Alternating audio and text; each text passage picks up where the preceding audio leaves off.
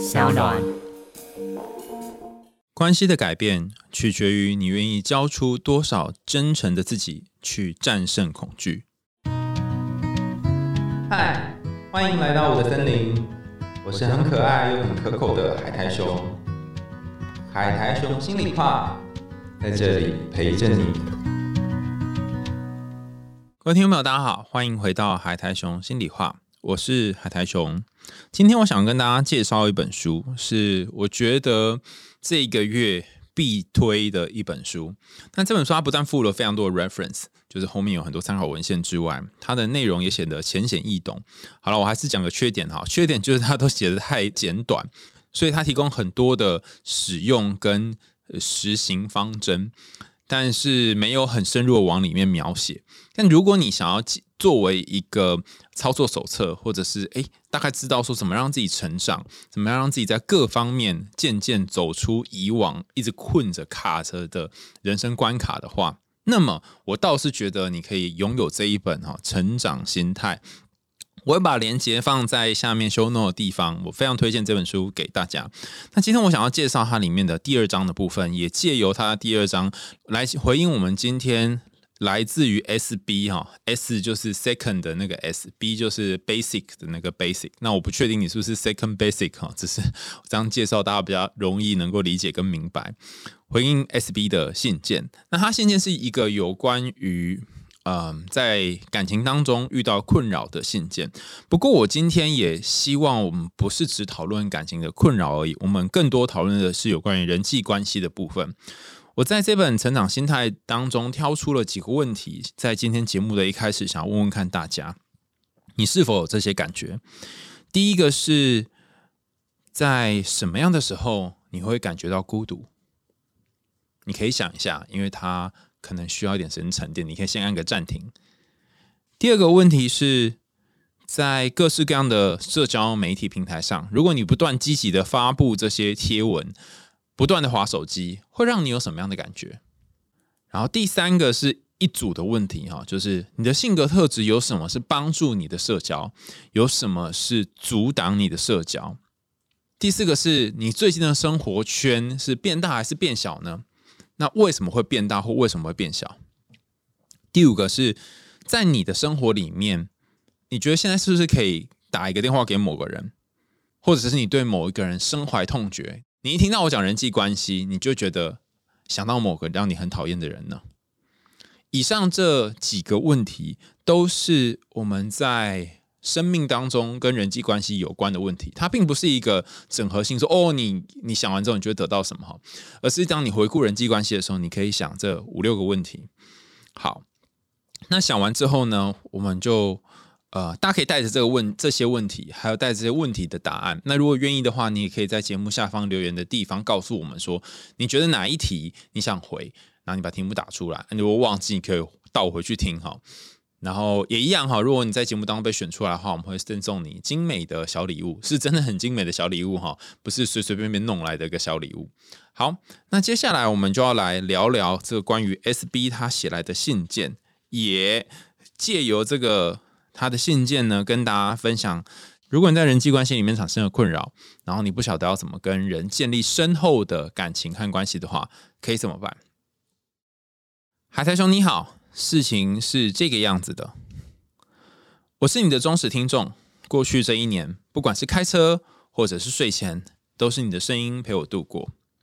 每次你在介绍别人的故事、分享他们的经历的时候，我都是带着好奇的心情去聆听，还想着说：“哎，我应该不会有一天成为故事的主人翁吧？”没想到事情就真的发生了，我就真的写信来投稿了。事情是这样的，我是一名理工科宅男，从小到大我花费很多时间在念书跟运动，再加上生性害羞，很少有跟异性交流或接触的机会，就连初恋也短短只维持了半年就无疾而终。对于两性如何相处，我真的是一个全然的菜鸡。一直到去年的夏天，我遇见了我的第二位女友。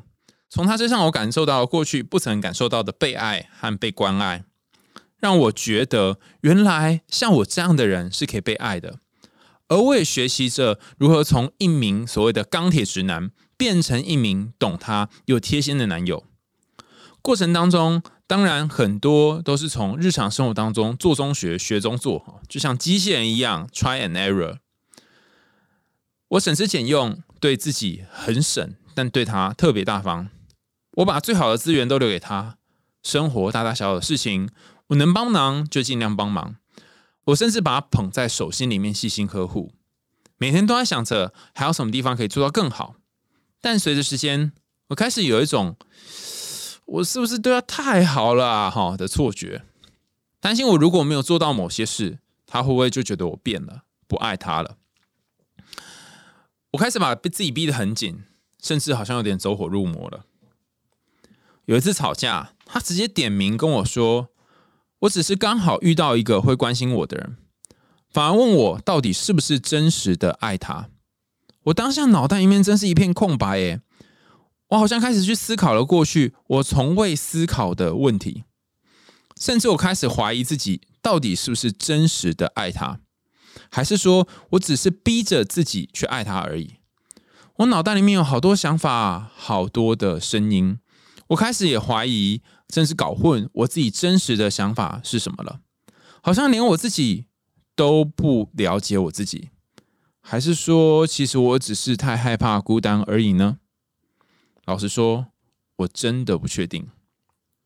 另外，因为他本身的生活条件非常的富裕，而我只是一个半工半读的学生，很多时候我能给的其实不多。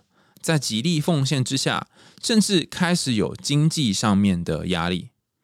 虽然我都说我毕业之后工作会有所改善，但是实际上跟他的生活比起来，呃，我还是属于比较穷的那一个啊。我不希望这段时间他跟着我一起过苦日子。最近我终于发现一件事，就原来他跟我在一起的时候是有这些压力的，我们就开始。没有终点的吵架，我们双方年纪也都老大不小了。我是否该选择放手？对我们双方都是一种解脱。但还是说，如果我们放手的话，这只是逃避我人生重要的课题而已。林林总总打了很多，我很谢谢海带熊愿意看到最后。我希望你能够协助我以下的四个问题：第一个是我是不是真心的爱着他，还是说我只是一个觉得孤单的人？其实谁？都可以。那我们先一个一个回答哈，因为我如果四个都念完的话，可能大家就会不知道现在在哪里哈。呃，这个问题我想问大家啊，如果你是我哈，你想要回 S B 这封信件的话，你觉得他有没有真心爱他呢？还是你觉得他只是孤单，然后有一个人可以对他好就好而已？好，呃，以前呢我就开始背书哈，就说哦，书上说怎样就是孤单呐哈，然后怎样叫做真心爱啊哈。但现在我觉得我比较像是个人，而不是机器人。你可以感受一下，每一次你在跟他相遇，我是指心灵上的相遇哈。心灵上相遇的时候，你是真的感觉到有那个爱的 feel 吗？还是你只是在做某些义务性的付出？你觉得啊，应该要这样做？那如果你是应该要这样做，我们就会称作 anxiety driven 哈，就是焦虑指使的动作。以焦虑作为指使的动作，通常都会充满了种种的。呃，人为跟不确定性，但除非你是以你真的很爱他，然后你真的是每一次付出都能感觉到连接，这样的情况下，才会有所谓的我觉得啊，像是真实的爱的成分。呃，我不觉得。有一种爱是叫做对谁都好的爱哈，你对每一个人其实都会付出不一样程度的爱，而且每一个人能够激起你爱的的方式也不一样。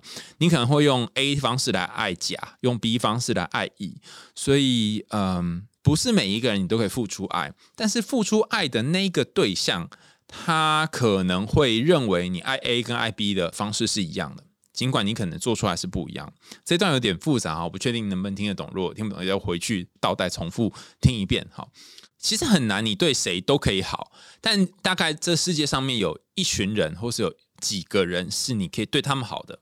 那在这些可以对他们好的人当中呢，你是因为孤单才对他们好吗？还是因为眼前这个人是独一无二的，你才对他好呢？呃，我这里可以提供一系列的问题，让你做一个思索哈。这系列的问题，在我刚刚说的成长心态里面的第二章人际关系五十七页的部分，他有提到两种需求，你可以感觉一下哈，因为我在你的信件里面有读到说，你觉得自己是一个这样的人，竟然也可以被爱。的状况，所以我在猜会不会是从小你经历了一些事情，所以让你不相信你是一个值得被爱的人。那接下来我会，接下来我会提供两个系列的问题，你可以想一想哈，就自己在这两个系列的问题当中，这两个系列的描述了哈，当中你有没有比较符合哪一个？我们看第一个系列的描述叫做归属感的需求，包含你很容易觉得别人不愿意接受你的时候就受伤。如果你没有在其他人计划当中，你会觉得很困扰。你不喜欢独处，然后你希望别人都能够爱你，能够接受你。你需要有人在你需要的时候可以帮忙你，或者是在意你。啊，最后一个是你不会去做那些别人有可能会拒绝你的事情，所以你可能会迂回一点，包含邀约、提出各种东西，你都要绕一下。好，那如果你是这样的人。或许你就对于归属感有强烈的需求。另外一个，我们称作是对于亲密关系的需求。比方说，你和这个对象哈，你和你的女友，我不确定现在我们还在一起哈。你和女友有一个密切而且亲密的关系，并且你非常沉浸在其中。你很希望在一段关系当中能够分享好的跟坏的情绪。你不想要看你真正爱的那个人分开。然后你的想法呢，经常会受到你爱的这个人给影响，然后绕着他。你跟这个人有很强烈的凝聚力，然后你也不会隐瞒跟他的任何秘密。这几个项目其实呃，并不代表每一个都是正面的，那只能说明说你在爱的这件事情上，至少在感情上，你和这个你的女友相处上是有很强烈的亲密关系、很亲近的需求的。那如果刚刚这两个项目哈，包含归属感需求跟亲密关系的需求，你都有很多个符合的话，那我可能会说，你是一个以感情为中心的人哈，就是 relationship center 或者是 close relationship center，呃，亲密关系为中心的人，在你的世界里面，你很希望可以有一个稳定的关系或感情，那他可能成为你一切的核心。你可能为了他会放弃很多东西，你会为了这一个人牺牲你的时间、牺牲你的睡眠、牺牲你的金钱等等。但我们来思考一个问题哦：如果你对于对方是采取你花时间、金钱在他身上，然后甚至是你对他超级超级好，就如同你所说的，一方面你会很焦虑，会觉得自己会不会做不够；另外一方面，有一个人这样对待你，想想看，我们换一下位置哈，有一个人这样对待你，什么都是对你最好，然后把很多金钱都花在你身上。你有什么感觉？如果你没有愧疚感的话，那更惨哈！你会觉得这个人就像是工具人一样。如果是这样的话，对方大概也不会多快乐。而且，如果他是因为你的这些付出才爱你，那是不是代表你原本的自己是他所不喜欢的，或者是你原本的自己并不是呃他能够无条件爱的呢？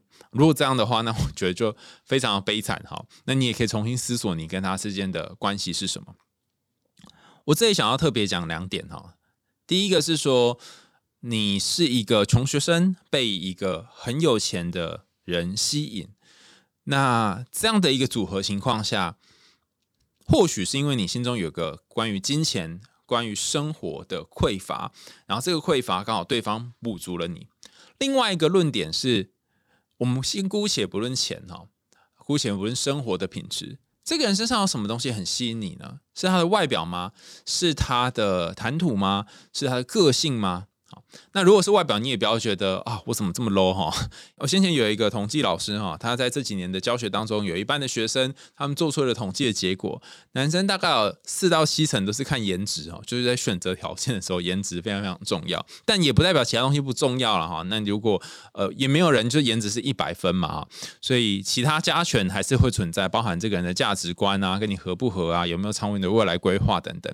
女性相较之下更重意长远的规划，男生相较之下更重视颜值哈，所以如果是颜值，你也不要太苛责自己。那你更要去思索，是说，哎，他的颜值跟谁有没有像啊？是像我下面的某个人吗？或者是我呃生活当中曾经遇过的某一个对象呢？好，那个颜值像的部分是什么？那颜值不是只指脸而已，有可能是身材，比如说胸部大小、腰的粗细，然后大腿长短等等，哈，这些都可能是颜值的一部分。那你可以想想，他身上吸引你的是什么？所以，一个是想金钱，一个是想他的身上吸引你的点，那或许你就可以解开你跟他之间为什么当初会在一起，然后你是否还爱他，而这个爱是不是仍然存在的其中一部分的谜题。接下来，我想跟大家讨论 S B 问的第二个问题哈，他说：“我怎么知道我真正要的究竟是什么？我脑海中有很多想法，究竟哪一个才是真正的我？”其实，我觉得你的这些想法都是你。你可以想象脑袋里面在开一个圆桌会议，这个圆桌会议有一部分是觉得，哎，你跟他之间不是爱；有一部分是觉得你跟他之间是爱。那他们就是互相吵架嘛。好，我这里要特别跟大家谈，在成长心态里面有提到的一个深刻而且有品质的人际关系长什么样子。那借此也回答你的第。三个问题哈，就是我们之间交往模式是哪里出错了？有没有怎么样做会比较好？那其实刚刚我已经稍微回答了第三题哈，就交往模式出错的地方，就是如果都是你在付出，或是如果你是用工具式的方式付出，那会不会你根本没有拿真诚真实的自己去跟他连接？有人就问说：“那什么是真诚真实的自己？”哈，我这里举一个例子好了。其实你真诚和真实的自己里面是包含很多恐惧的。你恐惧自己什么都不做，他会不爱你；你恐惧自己是一个没有用的人；你恐惧自己的家世地位不如对方。当你愿意把这些恐惧摊给他，告诉他，跟他讲这些是你在意的。的时候，这个时候你就是拿真实的自己在跟他做连接。当一段关系很少有这个连接，大多都是吃饭、看电影啊，然后走路散步啊，聊些言不及义的小事的时候，你很容易就会把这段关系弄烂，或者是他会被别的东西给取代。我觉得这是一个很难的过程，因为你等于要卸下身上的武装跟防备，然后面对你最真实的恐惧。但当你愿意做这件事情的时候，你就是在有意识而且有觉知的活着。很难哦，我也觉得很难做到。但是，呃，我觉得这个可以提供你作为其中一个参考。好，那我现在要讲的是如何建立一个深度的人际关系，听起来好像很厉害，好吗？但是 其实真正操作没有很困难哈。呃，在成长心态的第六十一到六十三页有谈到，一个真实的人际关系，它其实是有无条件的爱。那它一个真实的人际关系，其实建立无条件的爱。有人就说哈，哪有可能爱都是有条件的哈？好，那无条件的爱呢？它其实不是说你可以真的什么都无条件的，而是在这样的关系当中，你会体验到一种很像小时候小孩跟家人在玩乐的那种感觉，或在相处的感觉。那无条件的爱呢，总共有四个项目。第一个项目叫做以尊重的方式交往啊，它里面有仔细列点说明哈，什么叫做？以尊重的方式交往呢？第一个是要用心，你跟对方讲话的时候，要把全部注意力放在对方身上。同样的，对方也要对你用心。如果你对他很用心，但他总是闷不经、漫不经心，跟你讲话都不看你，那你可能也可以想想，是不是这段关系里面只有你尊重他，他却没有尊重你。第二个是所谓的倾听，你要认真去听他目前面临到的问题跟困境，或他体验他的人生目前在想什么、发生什么。这个听哈，不是只是听而已，而是设身处地的去听他所说的内容。第三个。经常忘记的一件事情就是准时哈，在人际关系里面，你如果可以准时，代表你尊重他的时间，尊重他的生活。那我觉得这对我来讲是一个非常非常大而困难的挑战哦。现在不跟他说，我现在开始练习准时了哈，就在持续不到一段时间，很快又开始有点固态复萌了哈，所以我现在要努力调整我的这个时间，尽量的可以让自己多准时一点。第四个是要有交流，也就是你不是只听他所说，你也要说你所感，然后把你跟他之间像是两个，比如说咖啡遇上水，或者是红茶跟牛奶混在一起变成奶茶，它有一种交融的感觉。你要说出你的感受，然后让他知道你在想什么，或是你的感觉是什么。那以上这四个用心倾听。准时和交流其实就是尊重的交往模式。有没有开始觉得有点困难了？虽然叫尊重，但要做到四点其实并不容易，尤其对我来讲，准时很困难哈。第二点叫做透过任务来帮助别人。好，比方说你们两个可以共同进行一件事情。呃，一起去拍影片，一起录 podcast，一起去露营等等，哈，这些行为都可以让你们建立合作的机会，包含他给你任务或你给他任务。S B 我在你们的关系当中看到，好像比较多的时候是他给你任务，你有给他任务吗？你们是一个互相你来我往的关系吗？好，如果。在你们之间有任务的话，那比较有机会可以让这段关系变成一个扎实的感觉。任务本身就是把树根插到土里面，然后用根去抓住土的动作。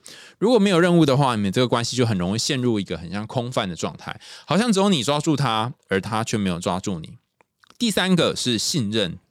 其实我们前面有谈到哈，信任就是说你要能讲你自己的事情，并且把脆弱展现给对方看，然后你也要问对方意见。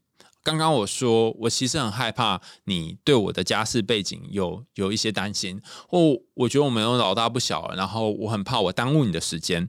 你可以问对方，征询对方的意见，然后对方说了之后，你们一定要去实行哈。就算实行中间会失败或需要调整，那也没关系，但是要实行，而不是就说好哦，那就这样子哦哈。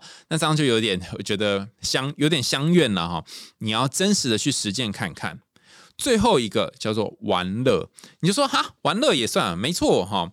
让一段关系变有趣呢，是你们有很多玩乐时间，而不是都是付出的时间。你永远都在接送他上下课，永远都要买东西给他吃，那这只是一种喂养，而不是一种玩乐。你跟他在一起的时候快乐吗？你们会创造有趣的仪式吗？比方说，我今天看到一个有趣的仪式是，嗯，两个人在床上互相玩一个游戏，就是谁先亲到对方的游戏。我去亲到你，或你去亲到我这样子。然后我觉得哇，这游戏真的很有趣，很像在摔跤的感觉。呃，有兴趣的话，你或许也可以跟对方一起玩哈。那玩乐为什么重要哈？因为当你在玩乐的时候，其实是你把心房、把那个界限外面的这个栅栏放下来。这个放下来的过程，就会让你跟对方产生一种比较亲密的感觉。所以，透过以上四个方法，尊重，然后提供任务、信任跟玩乐，其实我们可以建立比较深刻的关系，而不是只有蜻蜓点水，然后一下子就过去的关系。所以你说你们哪模式哪出错呢？我觉得能够说的是，或许我这里观察到的是，你跟他之间好像有好多是你单方面的付出，或是你很害怕自己付出不够。但我比较少看到双向的沟通或双向的玩乐。那你要的或许就是我说的双向玩乐，呃，只是你从这段关系里面一直没有获得啊？为什么不分开呢？哈，因为前面有谈到，或许他身上有个吸引的地方，不论是外在啊、身世啊、家世背景等等。那那个东西你还没有办法放下，你无法放下嘴里面咬着的那一块肉。最后你问到说，那我们该继续下去吗？还是说放手就是一种解脱呢？不管是对你或对他而言，都是一种解脱呢？诶，我没有办法建议你放手或不放手。不过我可以跟大家分享，在这段关系当中，你们经常出现的沟通模式是什么？那这个模式呢？最早我记得应该是 Boxer 提出来吧。那后来还有很多陆续的学者做不同的改良版本。那同样在这一本书《成长心态人际关系》七十到七十一页里面有特别谈这四种不同的沟通模式。大家可以想象有一个 X 轴，一个 Y 轴，哈。然后呃，那个 S 轴的左边叫做破坏性，右边叫做建设性，就越往右边啊就越建设，越往左边越破坏。Y 轴分成积极跟消极哈，那越往上面越积极，越往下面越消极，可以吗？张脑袋有没有想象这个图像吗？所以第一象限就是又积极又有建设性的行为，第二象限就是积极但是却具有破坏性的行为。第三象限的行为就是被动有破坏性的行为，最后一个象限就是被动可是是建设性的行为。那我们把这四个行为分开来看，你可以去估量哈，在你们的人际关系互动当中，大多数都是属于积极建设，还是消极破坏，还是什么哈？你可以把它。Mapping 出来，那我觉得这个问题就某种程度上给你一个小参考，就是说，那你们要不要继续这样的关系下去？如果要走下去，可不可以增加某一个，而不是一直在原先那个比较负面的状态？好，我们先介绍这四个不同的类型。呃四个不同沟通的模式，然后再跟大家说哪一个比较好或哪一个比较差哈。好，在这本书里面，他提到一个例子哈，这个例子是在第六十九页谈到的例子。那我我觉得虽然他是提这个例子啊，但你可以把它想象成其他不同各式各样的例子，嗯。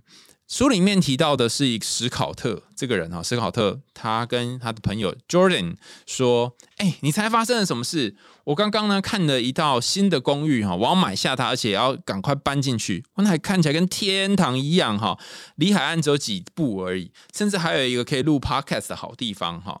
我觉得太兴奋了，我一定要赶快搬进去，这样子啊，真的是理想之选。”那你觉得，如果你是 Jordan，你会怎么回呢？以下有四种不同回应方法哈。第一个是，哎，史考特，我跟你说哈，我很高兴听到这个消息耶。不过我们可以稍后再谈嘛哈。我觉得我们现在要先继续谈正事哦。我跟你那个案子啊，你觉得要怎样怎样怎样怎样？这是第一个回法。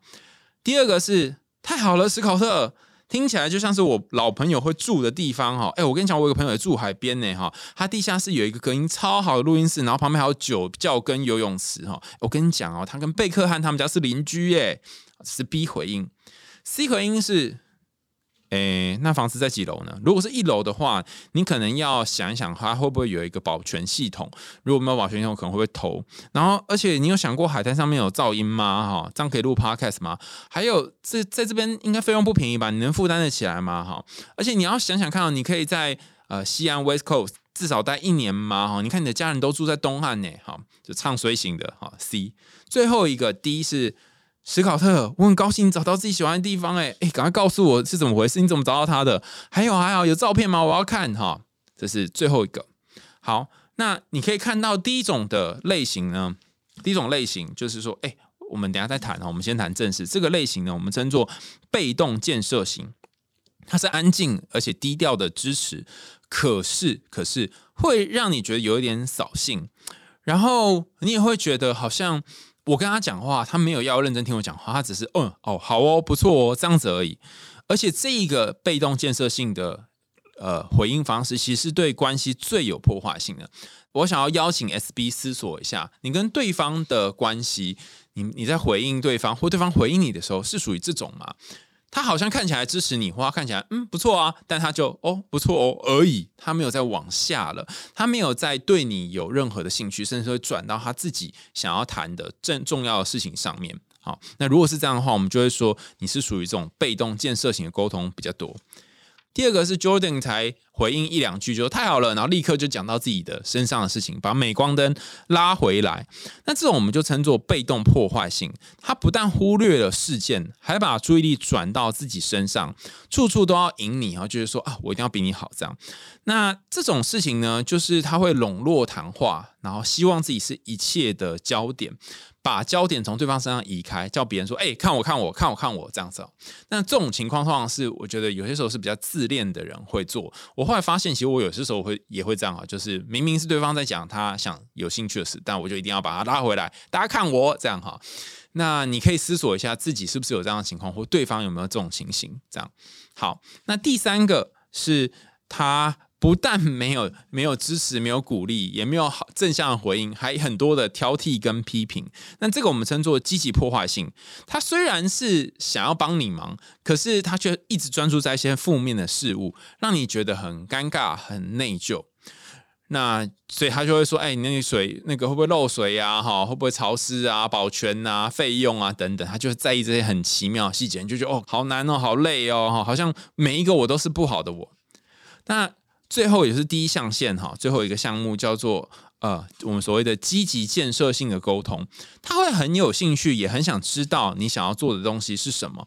那他表现出他是真的有兴趣，然后也想了解，然后他会问你，哎，照片在哪里呀？好，我想看呐，这种感觉。所以这个方法其实会加强人际关系的。好，我们先看建设性的沟通哈，建设性的沟通通常会支持你，只是它要分成。积极跟消极，积极的话，他会对你的东西有兴趣；消极的话，他仍然是对于自己的东西有兴趣，甚至是他会觉得你浪费他时间。那再来，我们看那个破坏性的部分，破坏性一样也分成积极跟消极哈。积极的部分就是他虽然是呃想要帮忙你，然后想要呃对你的东西有兴趣，可是他却没有。关注正面部分，让你觉得讲起话来很辛苦。那呃，所谓的被动破坏性，也就是最后一个，它是属于。不但没有支持你，还把注意力放回自己身上，所以我们可以把以上的整个内容呢区分成关注自己跟关注对方。如果关注自己比较多，我们就会说是所谓的被动或者是消极；关注对方比较多，就是关注讲话这个比较多，我们就称作是积极。那如果你对于对方是比较支持的，我们就会说是建设性较多；如果你对于对方是比较没有太多支持的，甚至就很在意很多呃。Picky 的小点，那我们就会说你是属于破坏性的。那这二乘二的结果情况下，你就可以知道说，它不只可以应用在感情关系，它也可以应用在人际关系上面。我想问 SB，你和你的伴侣、女友相处的状况是哪一种沟通比较多呢？那大家可以猜猜，这四种沟通模式当中，哪一个沟通模式是最损害关系的？在这一本成长心态里面有特别提哦，我要讲答案哦。被动建设性的沟通呢，其实是最具破坏性的。为什么呢？哈，你会觉得这个人好不一致哦。他一方面展现出他想鼓励你，他觉得很棒棒、很不错；但另外一方面，你会感到嗯哪里怪怪，他怎么好像不是真心的？然后他会他会拉到自己有兴趣的主题上面。但前面的鼓励是什么呢？哈，所以当你观察到这内外不一致的时候，其实你会跟这个人维持某一种距离。那这个距离是心理上的距离，不是实际上的距离。就算他说：“哎，很棒啊，我支持你啊！”但是后面就没了哈。呃，这样的情况，我觉得大家可以试着去避免看看。那也就是 S B 你问说的，那要如何调整呢？哈，不论是你调整或他调整，或是你可以观察一下，你调整之后，他有没有跟着一起调整？倘若没有的话，会不会就是你们在沟通上面出现了问题，甚至是都是你在支持他，但是他却没有支持你呢？当你会提出一个问题是会不会放手就是一种解脱的时候，那就意味着你已经思索过有没有可能放手。所以其实你已经想过了，你想过是不是要放手？或许现在的你只是不确定要怎么样提分手，要怎么告诉对方说你已经累了，你没有办法再继续下去而已。那这个又是一个非常。漫长的旅途，哈，从你意识到关系出现问题，到你真正能够提出分手，他的确很难，也需要勇气。我记得之前我遇过一些朋友，他们在分享他们意识到关系出现状况，到真的提分手，他可能花了两个月到两年这样的长度来去提出分开，因为。可能一方面会觉得说自己再也遇不到同样的对象了，另外一方面也觉得呃自己是高攀，那怎么会是由自己来提分手呢？但我想要跟 SB 说，你绝对不是高攀。虽然你经济状况不如对方，甚至是你在各方面都觉得好像她是一个公主，我听起来是这样啊。那你在旁边服侍她，像是个骑士一样。但你知道吗？骑士真正的任务是去屠龙哈，那屠龙虽然是为了救公主，但是过程那个屠龙的过程是重要的。你自己的英雄之路，你要去呃披荆斩棘的这个旅程，可能还没出现，你要先去完成这个披荆斩棘的旅程。那接下来，你可能会遇到第二个、第三个、第四个，甚至不同的公主，她都需要你再去吐第二只、第三只、第四只不同的龙。对于你来说，你可能是一个都在念书或是运动的阿宅，但是运动念书的阿宅，他也是会有翻身的，或是会看到天光的一天。只要你愿意拿起你的宝剑去打仗，而不是归在村庄里面哈混吃等死哈。我猜，只要这个宝剑有在擦亮，然后有在真的是去做战斗的话。应该还有其他不同的机会。那讲这段不是劝你分手哈，这里的战斗指的是你可能可以跟对方讨论，包含我们今天提到各种方法，或者是你可以去找其他对象等等，都是哈。但是真正你需要战斗的那个项目，就是我们一开始提到的那两个字，叫做战胜恐惧。你不论是要告诉他真实的状况，告诉他你心里面的想法，或是你要去寻找其他的对象，都是要面对你心里面的恐惧。第一种可能是要面对你担心他会不喜欢你的恐惧；第二种可能是要面对担心自己终究不会被别人喜欢的恐惧。当你面对这个恐惧，你拿起你的宝剑，要开始和这个恐惧战斗的时候，那我觉得也是你人生转换的时候。今天的信箱分享就到这里告一个段落啦，感谢大家的收听。呃，我不晓得大家有没有什么意见或想法哈，因为这只是我个人小小的浅见。那如果 S P 你有任何想法，欢迎继续在留言处提供给我们。那如果你自己有呃。你自己也想要成为故事的主人翁哈，无论是感情、生活、家庭或是生涯，都欢迎你投稿到海苔熊信箱。那如果你想赞助我们家猫咪布瓦的罐罐哈，它最近换了新罐罐哈，是紫色的罐罐，然后它是呃最新出的那个泌尿配方。那呃至于是什么呢？大家可以上网自己虾皮找一下哈，就是罐头是紫色，应该蛮少见的。那他也就只吃罐头而已，所以如果你想要赞助那个罐头，一罐好像是四十一块吧，哈，那你可以赞助四十一块，我不确定有没有这按钮可以按哈，给我们海通心里话，然后赞助布瓦，让他可以饱餐一顿，我们就下次见喽，拜拜。